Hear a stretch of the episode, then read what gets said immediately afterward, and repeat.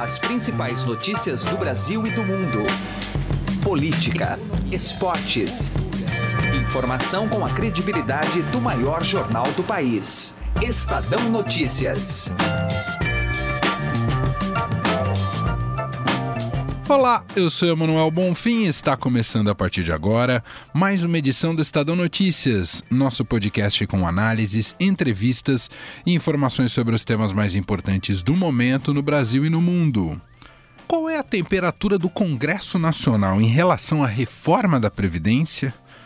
Pesquisa recente da XP Investimentos, feita diretamente com os parlamentares, mostra que a percepção sobre a necessidade de se fazer uma reforma já não é mais objeto de teses obsoletas, como, por exemplo, se a Previdência fosse deficitária. A ampla maioria dos congressistas, 77% na Câmara e 64% no Senado, defendem a PEC. O problema é que texto vai sair a partir do escrutínio dos congressistas quanto eles vão ceder ao lobby das corporações e de suas bases eleitorais? A proposta sobre a idade mínima, por exemplo, está longe de contemplar as expectativas de boa parte dos deputados e senadores, e este levantamento já capta isso. Nos aprofundamos por este debate hoje numa conversa com Paulo Gama, analista da XP Investimentos. Estadão Notícias é publicado de segunda a sexta-feira, sempre às 6 horas da manhã, e você pode nos seguir e assinar gratuitamente em múltiplas plataformas: iTunes, Deezer, Spotify, Google Podcasts e qualquer agregador de podcasts. Seja bem-vindo e bem-vinda e boa audição. Estadão Notícias. Se você já tem um plano de previdência privada, faça a portabilidade para a XP Investimentos. Acesse xpi.com.br e traga sua previdência para XP. Não custa nada, é direto no site e sem nenhuma burocracia. Mais fácil que fazer portabilidade de celular. Se você ainda não tem previdência, abra agora sua conta na XP Investimentos. Estadão Notícias. Política.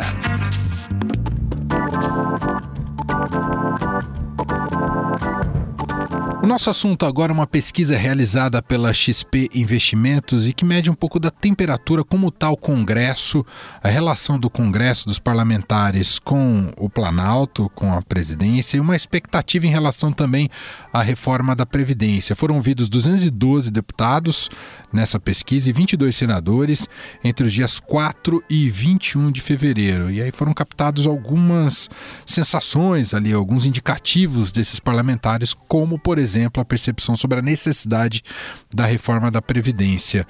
Quem vai conversar com a gente sobre esse assunto é Paulo Gama, analista político da XP Investimentos. Tudo bem, Paulo? Seja bem-vindo. Tudo bem, Manuel. Obrigado pelo convite aí. É a satisfação bater um papo com vocês. Bom, pelos números apresentados aqui pela pesquisa, o governo tem que ficar contente o que vocês captaram, é isso, Paulo? Eu acho que esses números iniciais, eles mostram um pouco do sentimento e da percepção é, dos deputados, mas não necessariamente traduzem ainda em manifestação de votos dele. Acho que a gente não pode é, pegar esse sentimento da casa e tratar como um prognóstico do que seria uma votação. Acho que de fato, enfim, por a gente ter tido esse debate sobre a reforma da Previdência, enfim, desde o final aí do governo Temer, é um tema que ficou muito na cabeça da população, ficou muito na cabeça dos congressistas, você tem um sentimento também no Congresso de que a reforma é sim necessária. Mas daí a você ter uma base suficiente para aprovar essa reforma, mesmo para iniciar a tramitação dela na CCJ, passar pela comissão especial, acho que tem um passo ainda é, a ser observado. E outro ponto que acho interessante da pesquisa, quer dizer, você pega uma percepção inicial que existe sim uma necessidade de reformar a Previdência, mas se você for olhar nos detalhes, é, a percepção sobre a idade mínima que o governo quer, ela não é tão bem aceita assim.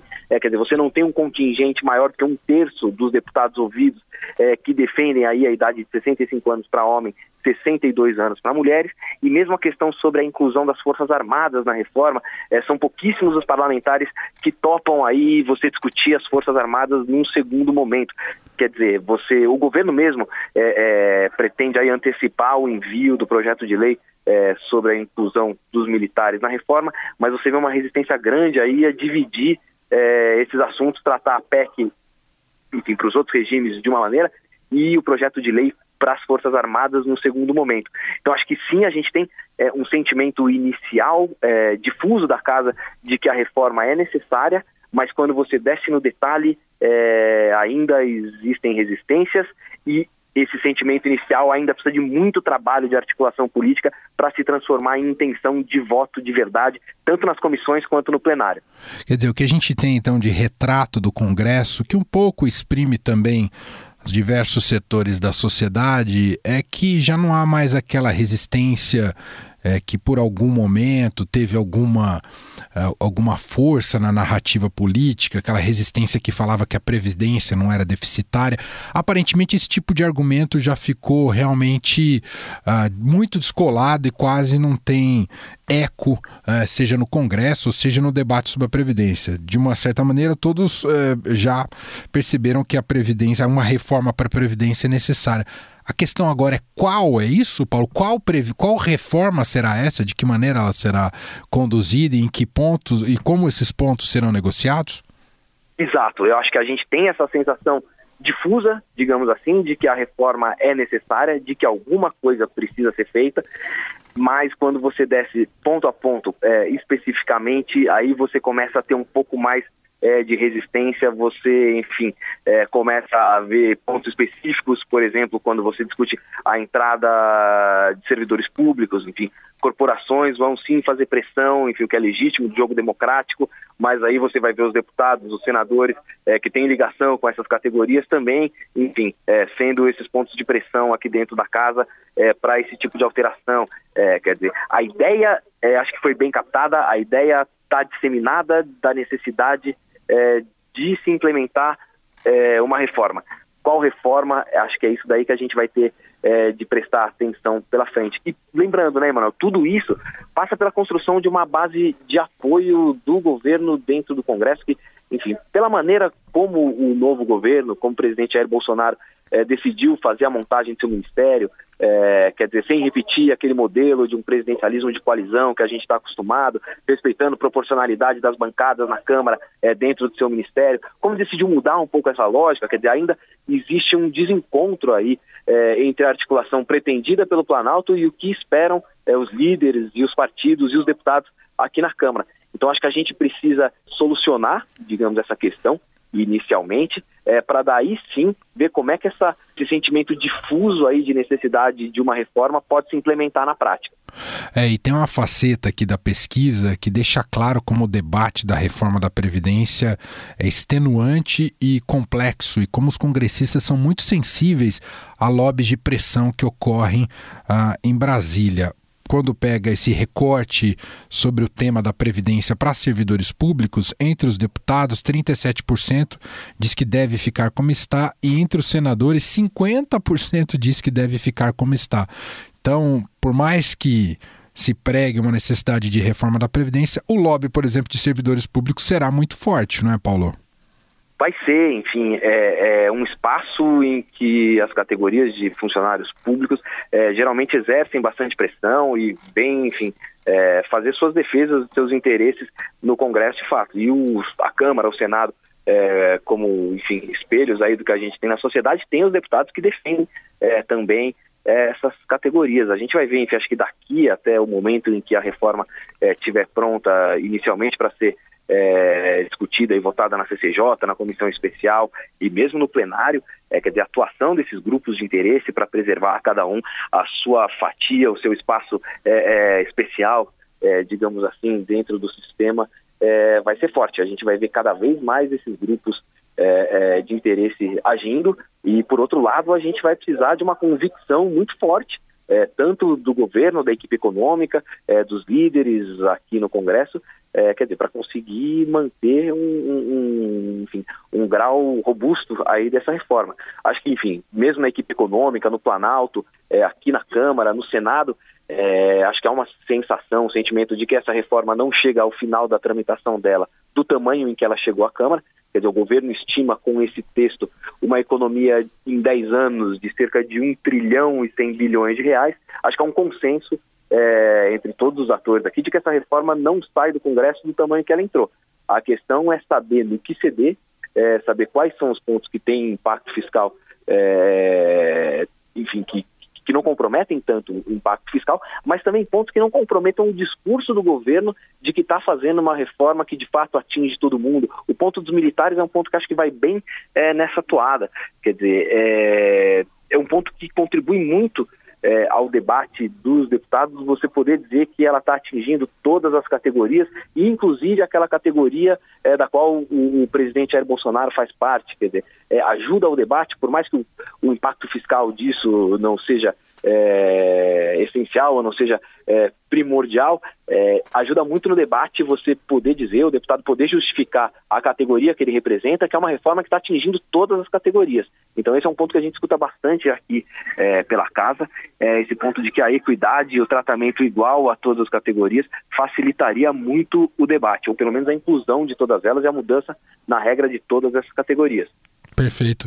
Estou conversando aqui com Paulo Gama, ele é analista político da XP Investimentos, que realizou essa pesquisa.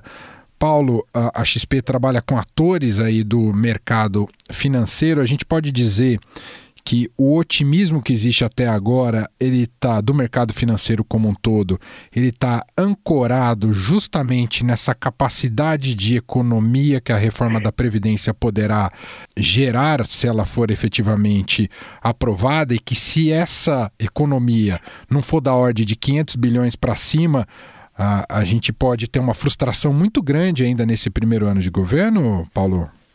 Acho que, de fato, Manuel, a gente tem uma ancoragem dessas expectativas na reforma da Previdência. Quer dizer, a gente teve no início uma reação positiva do mercado à montagem da equipe econômica, conduzida é, pelo ministro Paulo Guedes. É, posteriormente, uma certa dúvida de qual seria o texto que seria apresentado pela equipe do Paulo Guedes e do Rogério Marinho. E acho que o mercado todo, enfim, reagiu muito bem à apresentação é, da proposta, quando viu que era de fato uma proposta robusta, com uma economia é, é, grande, uma economia, enfim, muito maior do que aquela proposta que estava é, parada aqui no plenário da Câmara, é, ainda no governo Temer, quer dizer, uma reforma de fato robusta e, e, e forte, é, quer dizer, com um impacto fiscal muito importante. acho que agora, a partir do conhecimento desse texto, a partir desse momento, enfim, da última semana em que o texto se torna público, é, o mercado passa a olhar um pouco para pouco mais, não que não estivesse olhando, mas passa a olhar um pouco mais para a questão política de fato. Quer dizer, tentar entender quais são as forças que vão agir daqui para frente é, e tentar projetar um pouco do quanto que vai sobrar desse texto e de quando é que esse texto é, vai ser aprovado. Então, é, passa a ter um peso é, um pouco mais forte na avaliação do mercado, pelo menos do que o mercado está olhando, a questão da formação da base, é, enfim, da composição dessa coalizão na Câmara e no Congresso, é, enfim, justamente isso que a gente vinha falando da atuação desses grupos de pressão, para tentar entender um pouco o tamanho que esse texto pode sair aqui do Congresso. Eu acho que o mercado é, se anima bastante com a formação da equipe econômica, volta a se animar com a apresentação desse texto, esse texto robusto, com uma economia, é, é, enfim, bastante significativa nesse prazo de 10 anos, e agora passa a olhar um pouco mais aí para a questão política, para entender o quanto é que, enfim, desse 1 trilhão e 100 bilhões de reais em 10 anos, é, o Congresso vai conseguir entregar de economia. Muito bem. Ouvimos Paulo Gama, analista político da XP Investimentos. Muito obrigado, Paulo. Um abraço. Um abraço, Manuel. Obrigado pela conversa. Estadão Notícias. Começou o Boxing Week no Shop Together, o e-shopping com mais de 300 marcas como Lely Blanc, Schutz, Carol Bassi, além de marcas exclusivas como Mixit, Animale e Ricardo Almeida. São descontos de até 50% off. E o melhor, você pode parcelar suas compras em 10 vezes sem juros e receber tudo em casa, com entrega imediata e troca fácil e sem custo. Acesse já e confira o Boxing Week do shoptogether.com.br. Shop Together se escreve Shop 2 Gather. O Estadão Notícias desta segunda-feira vai ficando por aqui. Contou com a apresentação minha, Emanuel Bonfim, produção de Gustavo Lopes e montagem de Nelson Volter. O diretor de jornalismo do Grupo Estado é João Fábio Caminoto. Mande seu comentário e sugestão para o e-mail podcast@estadão.com. Um abraço para você e até mais. Estadão Notícias.